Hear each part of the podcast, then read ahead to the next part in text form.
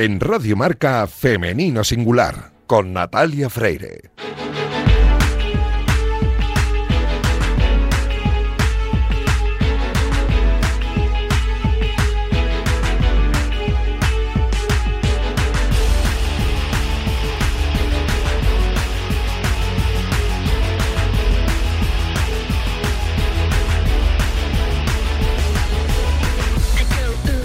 Muy buenos días y bienvenidos un sábado más a este espacio de radio en el que nos empeñamos en dar visibilidad y voz a las mujeres que hacen que nuestro deporte sea cada vez más grande. Nos encanta ver triunfar a nuestros deportistas, ya sean hombres o mujeres, pero permitidnos que en la próxima media hora hablemos solo en femenino singular, que es el nombre de este programa que escucháis ahora mismo en la sintonía de Radio Marca.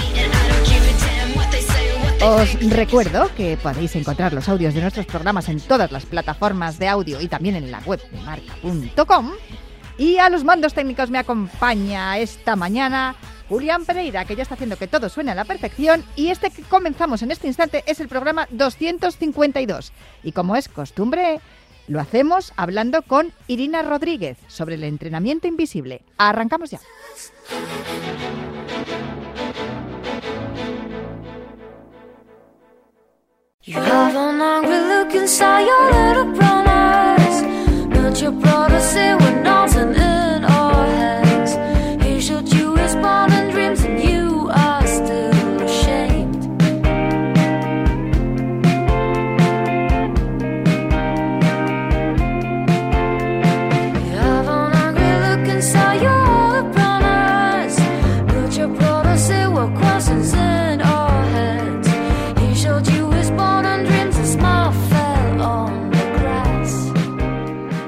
Ahora cada vez que escucho a Nuria Graham me acuerdo de Irina Rodríguez, pero oh, evidentemente cuando escucho esta sintonía de Nuria Graham, pues eh, eso significa que al otro lado del teléfono tenemos a Irina Rodríguez con nuestro entrenamiento invisible, esta sección que tenemos aquí que nos ayuda a mejorar nuestra salud, especialmente a las mujeres que tenemos una fisiología diferente, distinta ni mejor ni peor que los hombres, pero diferente y tenemos que, mm, cuidarnos de, de, una manera un poquito más especial o distinta, vamos a decirlo así. Irina Rodríguez, que me enrollo presentándote, ¿cómo estás? Muy buenos días. Bien, muy buenos días, encantada de estar aquí otra vez. Oye, esto mm, de lo que vamos a hablar hoy es algo que me interesa muchísimo. Además, lo hemos comentado ya hace algunas semanas. Tú también hablas de ello o lo has comentado en alguna ocasión en tu canal de Twitch que compartes con Ander Mirambel, eh, Agua con Hielo TV se llama, por si los que nos están escuchando ahora no lo conocen ya y quieren echarle un vistazo y, pasar un buen rato con dos deportistas de élite excelentes que además nos dan muchos consejos y, y nos cuentan muchas anécdotas y, y, también tenéis invitados, evidentemente, en el canal, pero... Mmm, sí que es verdad que, es importante, desde luego, que hablemos de algo que yo creo que se habla mucho de ello y no siempre de forma acertada, que es el ayuno intermitente. Pues sí, el ayuno intermitente, que como bien dices, últimamente está como muy de moda, que muchos famosos eh, eh, hablan públicamente ¿no? de, la práctica de esta herramienta. Y, creo que pues eh, hay como muchas leyendas urbanas de, detrás de, todo este concepto, ¿no? Que vamos a intentar hoy un poco explicar. Eh, yo, para empezar a hablar un poco del ayuno intermitente, eh, para que entendamos un poco el, el, porqué de todo esto, me gustaría empezar a hablar por el sistema digestivo, que se le conoce también como sistema nervioso entérico, incluso se le conoce como el segundo cerebro o cerebro intestinal. ¿Qué quiere decir esto? Que se ha descubierto que en nuestro sistema digestivo tenemos muchísimas neuronas, no tantas como en el cerebro, pero sí más que en la médula espinal, o sea, más que menos que en el sistema nervioso central, pero más que en la médula espinal. Y, y esto quiere decir que todo el, todo el sistema emocional está muy relacionado con, con la salud de nuestro sistema digestivo. El sistema nervioso entérico, eh, en, él producimos y almacenamos el 95% de la serotonina, que es la hormona de, del bienestar, de, que, que, tiene que ver con, el, con cómo estamos nosotros emocionalmente, igual que la dopamina, que calma el dolor también. Entonces, eh, dentro del sistema digestivo también hay una estrecha relación con el sistema inmune porque en, este, en esta parte de nuestro organismo, en el, en el, intestino, es donde se expulsa y se mata, entre comillas, a invasores, ¿no? Eh, así que toda esta, toda la, todo el bienestar y todo el bienestar emocional y el bienestar físico depende de este segundo cerebro. Eh, por eso quiero explicar esto, porque el ayuno tiene mucho que ver con todo esto. O sea, hay frases populares que, que escuchamos, ¿no? De, ay, tengo mariposas en el estómago, o esta persona no la trago, o se me hace un nudo en el estómago. Entonces, ya eh, culturalmente y muy sabiamente y popularmente se sabía ¿no? que, en, que en este sistema digestivo guardamos muchísimas emociones. Eh, por eso hay que cuidar mucho nuestra alimentación. Eh, en el sistema digestivo también tenemos pues eh, la flora, hay, hay, dos floras diferentes, que es la, una tenemos la flora beneficiosa y otra la putrefactiva, que se llama. Y dentro, dentro de esta salud, lo interesante es que estas dos, estos dos tipos de flora estén en, en, totalmente equilibradas y depende de nuestra alimentación que haya más predominio de una o de otra. Entonces, vol volviendo o empezando con el ayuno, eh, para mí es una herramienta súper interesante para buscar la salud intestinal. Eh, creo que tiene como muchos detractores porque la mayoría de gente cuando escuchamos la palabra ayuno, pues lo, lo igual que la dieta, ¿no? La, la, relacionamos con la pérdida de peso y para mí no es el objetivo. Evidentemente pierdes peso si haces ayuno, pero no es el objetivo el perder peso. Para mí la alimentación no tiene reglas, no todo el mundo ha de comer cinco veces al día, ni tampoco dejar de comer, ¿no? O sea, hay, por ejemplo, deportistas en prácticas como tipo fitness en las que la masa muscular es súper importante y conozco casos en los que incluso se ponen una alarma en el reloj para poder comer cada dos horas para que esa muscular no se pierda. Eh, y esto en según qué personas, no en todas, pero en según qué personas, si tenemos una, una patología digestiva de base, aunque todavía no esté manifestada, pues un tipo de horario así que te obliga a comer cada dos horas puede desarrollar patologías digestivas un poco más graves, ¿no? Entonces, ¿en qué consiste el ayuno? Pues bueno, la palabra lo dice, el ayuno es no comer en un tiempo prolongado. Quizás eh, hay varios tipos de ayuno. Eh, el que dicen que es más efectivo es este que es 16-8, es decir, 16 horas eh, sin comer nada y 8 horas en las que se te permite comer. Esas 16 horas, 16 horas en las que no comes sí que se permite beber líquidos, incluso pues infusiones o incluso café. Eh, ¿Qué beneficios podemos encontrar con el ayuno? Pues se relaciona con una men menor tasa de enfermedades coronarias, por ejemplo, y de diabetes. Puede ayudar a mejorar la sensibilidad de la insulina. Eh, mejora también la presión sanguínea. Evidentemente disminuye la grasa, eh, tanto en personas obesas como en personas que están entrenando la fuerza también ayuda a combatir el estrés oxidativo y para mí lo más importante de lo que estamos hablando es que el ayuno pues contribuye a tener una microbiota intestinal más sana. Otros modelos de ayuno que se pueden encontrar, estos ya son más prolongados, ¿no? Uno puede ser, por ejemplo, incluso 20 horas sin comer y 4 horas que puedes comer. Otro puede ser 12 horas y 12 horas o incluso se pueden hacer por días. Cinco días en los que comes normal y dos días en los que te dedicas más a, a ayunar. ¿Qué es lo mejor? ¿Qué es lo peor? Bueno, eh, yo creo que hay que adaptar un poco el ayuno a las necesidades de cada uno. E incluso hay, yo qué sé, eh, puedes hacer dos días a la semana, el hecho de 12 horas, ¿no? Eh, comes hasta las 8 de la tarde y desayunas a las 8 de la mañana. Entonces, es un poco adaptar el ayuno a nuestras necesidades, tanto físicas como emocionales, como cotidianas.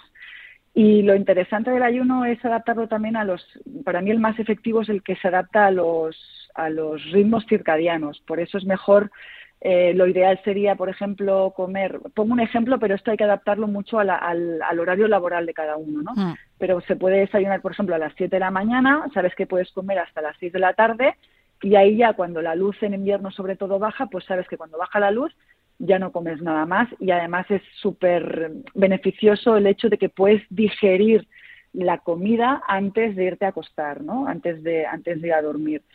Eh, cosas a tener en cuenta, pues bueno, que en muchas personas requiere una adaptación, no se puede empezar a lo mejor de golpe pues a no comer en 16 horas. Yo recomiendo ir paulatinamente, ir mirando cómo, cómo se siente tu cuerpo. Hay gente que se siente mareada al principio y muy cansada y hay gente que no, o sea, es irlo probando.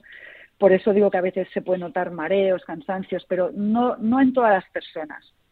La clave también está no solamente en el tiempo que ayunamos, sino después las horas que ingerimos comida qué estamos ingiriendo ahí, ¿no? Y, y, esto por eso es mejor hacerlo bajo la supervisión de, un profesional. O sea, no consiste en dejar de comer, consiste en regular los tiempos de ingesta y, y ayuno para que el organismo eh, se equilibre y además, si lo que hablamos, ¿no? Gente que tiene una, unas patologías digestivas de base, pues lo, que te permite el ayuno es que el sistema digestivo descanse y se recupere, porque al final esto de comer cada ciertos horarios o cada cierto tiempo y comer por comer, porque estamos acostumbrados así, lo que hablábamos en una de las secciones hace poco, pues que hay que escucharse el cuerpo, hace que el sistema digestivo no descanse y, y esté siempre funcionando. Y esto puede, puede a la larga, en personas más sensibilizadas con esto, acarrearle problemas y a lo mejor en otras no. Por eso digo que el ayuno no es una solución para todo el mundo, pero que sí es una herramienta que está en, en nuestras manos, ¿no?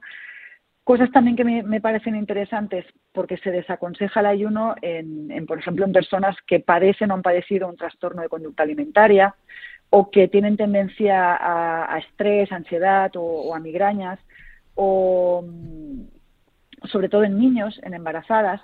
Tampoco me parece que sea una buena estrategia como medida de perder peso tras periodos de excesos alimentarios. O sea, creo que tiene que ser una medida que nos ayude a, estar un poco equilibrados, ¿no? Y luego ya para acabar, pues eh, mentiras o leyendas urbanas que han hecho un poco de daño a este concepto es que, por ejemplo, se dice que baja los niveles de azúcar y esto no es verdad. O sea, no los, es verdad que no los sube, pero no los baja que se dice que también pierdes masa muscular o que no rindes del entrenamiento con el ayuno. Pues tampoco es cierto, porque también depende de, de cómo tú eh, te alimentes durante las horas que puedes ingerir, ¿no? Entonces, también se puede combinar eh, como cuando tú eh, dejas de comer o pues eso, en, en un, a partir de las 12 horas de, de, ayuno, digamos que empiezan a aparecer en el cuerpo eh, los cuerpos cetónicos que se llaman, entonces es como el cuerpo eh, deja de, de, tirar de reservas de glucosa, cambia un poco de dónde sacamos la energía y la empezamos a sacar de los cuerpos cetónicos, que para mí los cuerpos cetónicos dan muchísima energía y esto, y esto sí que es cierto y se puede comprobar con la dieta cetogénica porque funciona así. Entonces, me parece que el ayuno y la dieta cetogénica son un buen aliado. O sea, tú puedes hacer dieta cetogénica con periodos de ayuno y, y, ahí puedes encontrar muchísima más energía a partir de cuerpos cetónicos. Eh, de esto me tienes que hablar porque ahora mismo estoy escuchando lo de los cuerpos cetónicos y la dieta cetogénica y no sé exactamente en qué consiste, así que vamos a apuntarlo para hablarlo aquí en algún momento en femenino singular y, y también conocer un poquito más de este tipo de, de dietas y, y, esta forma de, de, alimentarse. No sé si me tienes vale, que contar genial. algo más. No, no, no. Pues nada, yo creo que ha sido interesantísimo, de verdad. Yo te estaba escuchando y estaba tomando nota de un montón de cosas. Espero que también nuestros oyentes lo hayan hecho. Y si no, bueno, ya saben que tienen el podcast, que lo pueden, lo pueden volver a escuchar y tomar nota de lo que crean más conveniente. Y eso sí, siempre con sentido común, como dices tú, Irina. Y, sí, sobre y todo escuchándose eso, mucho, escuchando sí, mucho a, al mucho cuerpo. y ayuno sobre todo con supervisión de algún profesional, mejor sobre todo al principio. Sí, desde luego que para eso están los nutricionistas y que además nos ayudan muchísimo para porque al final lo que has dicho al principio, ¿no? Que somos un poco lo que comemos y necesitamos también llevar un control a acerca de nuestra alimentación para que nuestra vida sea mucho más sana, más saludable y también funcionemos mejor. Pues un abrazo muy fuerte, Irina, que tengas buen fin de semana. Pues igualmente a todos.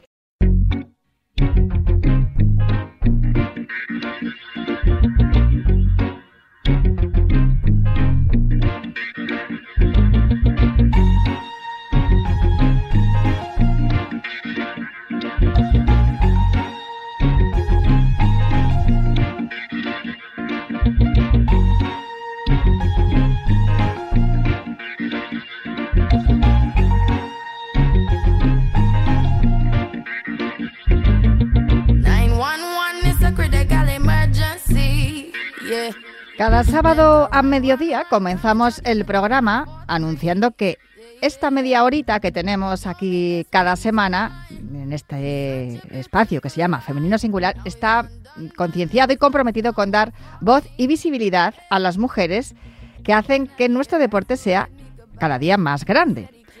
Y la protagonista que tenemos hoy ha hecho el deporte español mucho más grande de lo que ya era, que ya lo es bastante, pero ella necesita visibilidad, porque ¿cómo es posible que una campeona del mundo de karate mm, no, no habrá portadas. Bueno, esto vamos a solucionarlo en el día de hoy porque tenemos una protagonista al otro lado del teléfono que, mm, que merece además estos minutos de radio. María Torres, muy buenos días, ¿cómo estás? Hola, buenos días. ¿Qué tal? Pues genial, aquí estamos. Estás en Málaga, ¿no? En tu Málaga natal. Sí, en Málaga, en Málaga estoy. Yo me imagino que muchos de los oyentes que están al otro lado estarán pensando, no, no, si campeona del mundo ya la, conocemos. Conocemos a Sandra Sánchez, de campeona del mundo de karate, campeona olímpica además. Sí, pero en kata. Es que tenemos una campeona del mundo también en combate, en comité, y esa eres tú, María. sí, soy yo, soy yo. Que, por cierto, conseguiste el campeonato del mundo en noviembre, ya con los Juegos Olímpicos terminados, clausurados, pero es que te quedaste también muy cerca de, ir a los Juegos Olímpicos, no pudo ser. Sí, bueno, estuve haciendo el, eh, todo el proceso olímpico, esos cuatro años, todas las ligas mundiales. eh, y bueno, eh, hice el, el preolímpico, eh, que era mi última oportunidad para clasificarme para los Juegos Olímpicos de Tokio, pero perdí y no me clasifiqué. Así que bueno, fue un palo duro, pero todo pasa por algo y, lo mismo, pues me tenía que pasar eso para que luego pudiera obtener el resultado que obtuve en el Mundial. ¿Viste, ¿Viste la competición de comité de, bueno, me imagino que la de tus compañeros Damián Quintero y Sandra Sánchez la verías también, aunque es otra especialidad, que ahora hablaremos de ello también, que nada tiene que ver con lo que tú haces, porque lo que ellos hacen es kata. Pero no sé si viste tú a, a tus, a tus rivales en, en aquel preolímpico que sí consiguieron la clasificación para, para Tokio. No sé si pudiste ver los combates Sí. o preferiste aislarte. No, no, que va, vaya, yo, vamos, me cogí, como no salía en, en televisión española, en, en ningún canal, me cogí, me cogí el canal donde se veían y con mi padre nos levantábamos 8 de la mañana a las 5 de la mañana, porque como era horario, horario asiático, pues nada, nos levantábamos a, las 5 de la mañana y desde las 5 de la mañana a las 2 de la tarde pues estábamos pegados al ordenador, viendo todos los combates. Tu padre, por cierto, que es Eugenio Torres, que de casta le viene al galgo, ¿no? Dice el dicho español. Tiene, tiene no sé cuántos campeonatos también de, de Europa y del mundo, tu padre. Y, y además, eh, eh, bueno, es, es tu, tu ejemplo a seguir, ¿no? Sí, mi padre es mi entrenador. Eh, él también ha sido deportista de élite, ha sido cinco veces campeón de Europa, tres veces tercero del mundo. Entonces, pues sí, es un poco mi, mi ejemplo a seguir y, y también ha sido pues el causante de que yo ahora mismo, a día de hoy, sea lo que soy. Esos combates que visteis de madrugada de tus rivales, ¿te sirvieron también para ver o para planificar, os sirvieron a los dos, ya que tu padre es tu entrenador, os sirvieron a los dos para planificar ese mundial que se venía después en Dubái en el mes de noviembre y que tú has ganado, que hay que volver a decirlo, campeona del mundo de karate. Pues sí, la verdad que sí. O sea, todos los todos los combates que se realizan a nivel mundial de todos los rivales, de todas las rivales, pues son importantes porque así podemos estudiarlas más profundamente, pero obviamente aparte de, de ser porque es el karate y está en la olimpiada y son sus primeras olimpiadas y no pensaba perderme ningún combate, es muy interesante ver, ver todos los combates, pues para lo que tú has dicho, para el nivel estudio de rivales y estudio de táctica y técnica. Sin embargo, claro, en la opción de que el karate vuelva a ser olímpico, mm, de momento no se está estudiando, aunque para los Juegos Olímpicos de París todavía queda un hueco para los, los eh, deportes que, que se pueden incluir, ¿no? Sí, eh, ahora mismo eso no sabemos, no sabemos nada. Yo creo, bueno, me, a mí me dijeron en 2021 que a finales de año se iba a saber si sí o si no. Eh, todavía nos dicen que tenemos una oportunidad, una pequeña oportunidad, pero vaya, yo creo que ya la oportunidad es casi nula. Ojalá no, ojalá me calle en la boca, pero lo veo difícil. Lo ves difícil y además es injusto, ¿no? Lo, lo hemos hablado también eh, preparando la entrevista, que es injusto que un deporte como el karate no, no esté incluido en, eh, como disciplina olímpica, no solo por lo que implica el karate, que es uno de los deportes con más licencias federativas en España, que además me dijiste que supera a- al resto de artes marciales, ¿no? En licencias. Sí, eh, pues sí, la verdad que, que yo no lo entiendo porque es un deporte que, vaya, tú le preguntas a cualquier persona y, y dice, yo hago karate. y la gente te dice, ah, pues yo hice karate y me quedé Sí. Siempre, siempre, siempre. Entonces es un deporte que lo practica muchísima gente. Entonces no compres, y, y no solo en España, sino en el resto del mundo. Entonces todavía es incomprensible que, que no sea un deporte olímpico y que bueno, ya hemos demostrado que podemos serlo y que encima lo hacemos bien, ¿sabes? Tú además eso lo sabes, lo sabes de, buena tinta porque eres profesora también, eres profesora en la escuela de, de tu padre, en, en, el, en el club de tu padre, en el Club Torres, y también eres profesora en extraescolares en, en un cole. Me imagino que ver todos esos críos que sabían, ¿no? Que habías sido campeona de España, o sea, campeona del mundo, me imagino, ¿no? Que, que supieron que habías competido y, y cuando volviste a darles clase, no sé si te dijeron algo, te felicitaron, te Sí. mantearon. Sí, vaya, vinieron, vinieron a recibirme a, a la estación de, de AVE cuando llegué del Mundial directamente y bueno, me miraban como si no me conocieran. Y luego los días siguientes de, de cuando ya empecé a dar clase normal, bueno, estaban revoluciona, revolucionadísimos y me decían, cada dos por tres me decían, Señor, yo te he visto en la tele, que me enseñó mi padre. Señor, que yo te he visto así todos los días. Y claro, como también me hicieron un montón de entrevistas en la tele, en canales andaluces, malagueños, pues venían y me decían, Señor, que hoy te he visto en la tele, que has salido tú. Oye, a Claro, no, no, tú- me imagino que tú ahora mismo eres un referente en cuanto a deporte se refiere para ellos. Bueno, pues no lo sé, la verdad. Yo, yo creo que de algunos sí y para mí pues un orgullo y, y es lo mejor que me pueden decir a mí el, eh, ahora mismo, vaya, que me paran muchos padres, muchas madres y me dicen, no, es que tú para ellos eres tu ídolo, no sé qué. Claro. Y yo me quedo, vaya, a mí es lo mejor que me pueden decir en la vida porque mm, que, que alguien quiera ser como tú es, yo que sé, un premio. Eso, eso para mí sí que es un premio a, a todo el esfuerzo y a todo a toda la dedicación, vaya. Y eso que mm, el camino no ha sido nada fácil, por lo que estamos comentando, y sobre todo porque al, el karate, al dejar de ser olímpico, pues te quedas sin becado, te quedas en una serie de ayudas.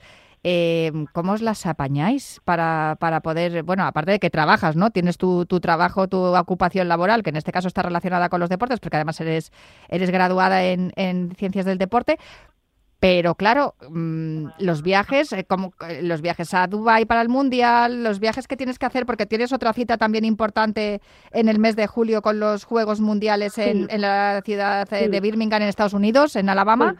Sí. Eh, no sé cómo, cómo os las apañáis, buscáis patrocinios fuera de... de- Eh, sí, claro. Bueno, a esos viajes, sí que, por ejemplo, los viajes que vamos con la selección española, sí que lo costea la selección, pero bueno, al final tú tienes que vivir, tienes que pagar piso, tienes que pagar agua, tienes que pagar luz, entonces no te vale solo con, con una hora, por ejemplo, que trabajo yo al día, bueno, dos horas al día.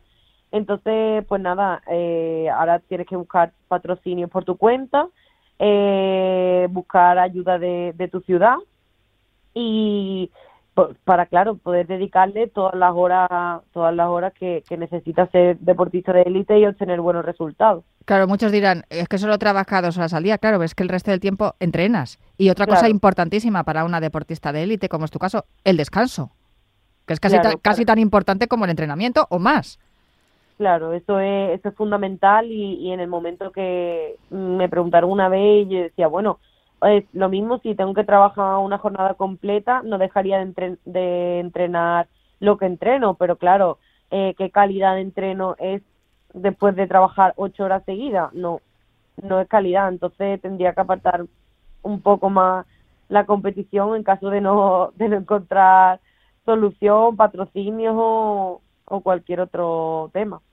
Hay algo que da el deporte y, y en este caso, bueno, pues no, va a ser en unos Juegos Olímpicos por, lo, por cómo pinta la cosa, pero mm, sí que es una segunda oportunidad que tú agarraste bien fuerte con este Mundial en Dubái, porque además tuviste que enfrentarte a, las karatecas que, te enfrentaste en el preolímpico y que te eliminaron, aunque tu eliminación en aquel preolímpico fue un poco accidentada, ¿no, María? Sí, eh, la verdad que sí, un poquillo accidentada, pero bueno, eh, yo sabía que en un futuro, si no era en el Mundial, en una Liga Mundial o en un Campeonato de Europa, yo me tenía que volver a enfrentar a ella. Entonces, bueno, yo tengo obviamente ayuda de mi psicóloga deportiva y eso lo trabajamos y lo y lo dejamos muy claro que, que si me, que me, si me enfrentara con ella, pues no se me vinieran recuerdos del pasado y que yo peleara como si fuera una rival más. Entonces, bueno, al final salió bien, la verdad que no, no tuve dudas y yo creo que eso es lo que me hizo llegar hasta donde llegué porque no me, no me atrapó la duda en ningún momento. La revancha te la tomaste y bien, además en el lugar donde había que hacerlo, que era en un mundial. Total. Los Juegos Olímpicos ya han quedado atrás, tienes el mundial eh, ya en tus manos y que nos quedan muchas cosas por delante, por hacer. Eh, ¿Cuáles son los objetivos? Y además, quiero hacerte una pregunta más, después de que me digas cuáles son tus próximos objetivos a partir de este momento, ya siendo un campeona del mundo. Pues bueno, mi objetivo es, eh, obviamente, en el, en el siguiente mundial, pues repetir el título. Y luego este año, pues tenemos campeonato de Europa, tenemos eh, Juegos del Mediterráneo y Juegos Mundiales, que, que vaya, para mí son mis objetivos principales, el ganarlo. Y bueno, campeonato de España, obviamente, también. Y luego también tenemos ligas mundiales preparatorias a, estos campeonatos. O sea que el año está cargado de, de objetivos y, y bueno, mis objetivos son son ganarlo todo, mm, luego pase lo que pase, pues al menos yo saber que, que he dado todo de mí y que, y que y ya sé que puedo hacerlo, entonces son mis objetivos reales, digamos. Pelearlo lo vas a pelear. Has dicho algo que, que a mí he tomado nota cuando lo has comentado y me llama mucho la atención y además me encanta que lo digáis, que hablaste con tu psicóloga, ¿no? A la hora de enfrentarte de nuevo a las rivales a las que te ibas a enfrentar y cómo, cómo encarar e- eso- esos combates, ¿no? A los que te a los que te enfrentabas. Es tan importante, ¿no? Es tanta la presión que sentís y tanta la exigencia que, que hay en el deporte de élite que, es, es fundamental, ¿no? El, tener en el equipo de entrenamiento no solo fisios, tu entrenador, etcétera, sino también un- una figura de, de psicología, un- una psicóloga en tu Sí. caso. Sí, vaya, bueno, yo soy partidaria de que todas las personas de este planeta necesitaríamos Sí, y más ahora, en, las- en los Sí. tiempos que vivimos. Sí, totalmente. Vaya, un psicólogo a nuestro lado porque al final no tienes que tener ningún problema para, para tener ayuda psicológica y yo muchas veces eh, hablo más con mi psicóloga de mi vida normal que de mi vida deportiva porque, claro, todo influye en, en, en el rendimiento. Entonces lo veo tan necesario y a mí me ayuda tanto que ojalá todo el mundo tuviera la oportunidad de tener un psicólogo al lado, la verdad. Pues 24 añitos, tienes nada más, todo un futuro por delante, pero ya eres toda una campeona del mundo de karate en la categoría de kumité, que también es bueno que, que el karate siga, siga emergiendo, siga subiendo y como bien hemos comentado, que es uno de los deportes más practicados en España y que siga teniendo visibilidad y nosotros aquí encantados de dártela en femenino singular. No sé si te queda algo más por decir, María, alguna reivindicación, es tu momento. No, nada, nada, vaya, yo encantada de estar aquí con vosotros, de que, de que me entrevistéis, de que me deis la visibilidad que, de- que mi deporte necesita, así que agradecida mm, totalmente, vaya. Y a todos esos patrocinadores que están escuchando al otro lado de- del receptor o el podcast, que, que hacemos un llamamiento, que hay muchos más deportes, no solamente uno, ya sabéis, ese que ocupa tantas horas de radio y de información que, que se juega en césped. Hay otros deportes preciosos, maravillosos y además hay muchas mujeres que es como María Torres, son campeonas del mundo y necesitan también la ayuda de los patrocinios y sobre todo esa visibilidad y esa voz que intentamos dar aquí eh, cada sábado en Femenino Singular. Muchísimas felicidades por ese campeonato del mundo, María, y un abrazo muy fuerte. Gracias, muchísimas gracias, un abrazo enorme. Pues María Torres, eh, de verdad, campeona del mundo de karate en la categoría de kumité. Tenemos a Damián Quintero, tenemos a Sandra Sánchez y tenemos también a María Torres y esperemos que vengan muchas más y muchos más a, seguir ganando títulos internacionales para que el karate cada vez sea un deporte más fuerte. Yo prometo volver al próximo sábado y contar todos esos logros de, nuestras deportistas aquí en Femenino Singular, pero ahora os tengo que dejar con una jornada apasionante de deporte que se lo van a contar aquí los compañeros en Radio Marca, pero prometo volver el próximo sábado aquí a la sintonía de Radio Marca para seguir hablando en Femenino Singular.